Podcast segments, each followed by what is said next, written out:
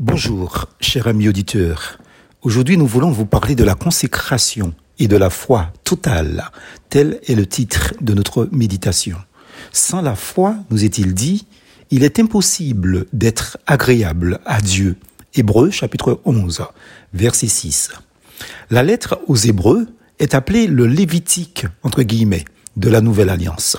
Pour bien la comprendre et surtout l'étudier, il nous faut la lire en parallèle avec le vrai Lévitique que Moïse a écrit sous l'inspiration divine.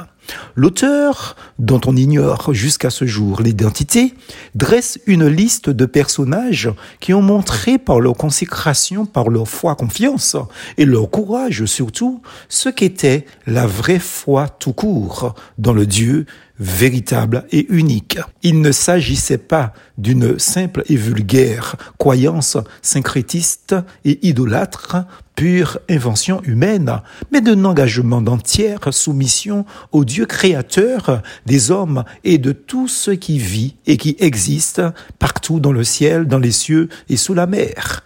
Le premier homme, c'est Noé oser entreprendre la construction d'un bateau gigantesque de 150 mètres de long, 25 de large et 15 de haut paraît insensé à vue humaine.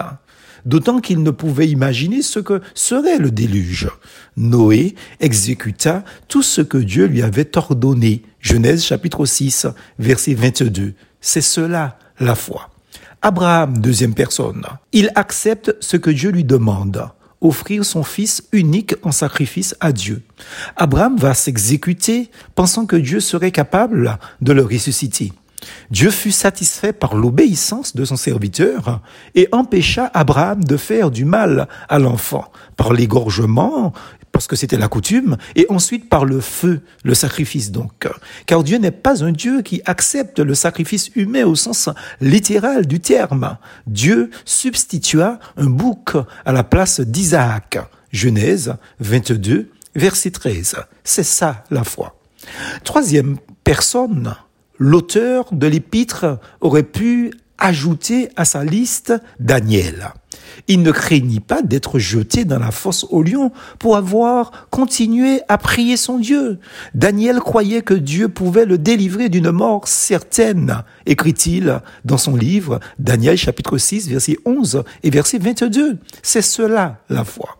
De même, nous pourrions parler de Shadrach, Meshach et Abednego compagnons de David, eux aussi jetés dans la fournaise ardente, ils ont fait confiance à Dieu pour être délivrés. Daniel, chapitre 3, versets 17 et 18. C'est cela la foi. Si vous voulez voir des miracles dans vos vies, sachez que les miracles sont toujours précédés d'une vie de consécration et donc d'obéissance totale à Dieu et à sa parole.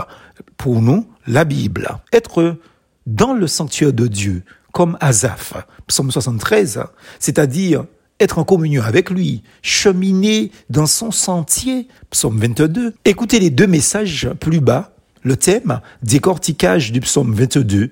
Sur YouTube aussi, tapez Mati Edjam et le thème, décortiquage du psaume 22. Être dans le sanctuaire de Dieu comme Azaph au psaume 73, c'est-à-dire en communion avec lui, cheminer dans son sentier, psaume 22, voilà ce qui permettra à Dieu d'intervenir dans nos vies, dans vos vies et dans celles de nos semblables, de vos semblables. Mettez-moi de la sorte à l'épreuve, dit l'Éternel des armées, et vous verrez si je n'ouvre pas pour vous les écluses des cieux, si je ne répands pas sur vous la bénédiction en abondance. Malachie chapitre 3 verset 10. Ces géants de la foi sont des modèles à imiter. Leur Dieu, leur Seigneur est le nôtre. 1 Corinthiens 1 verset 2 est digne de toute notre confiance, plus fausse en Jésus.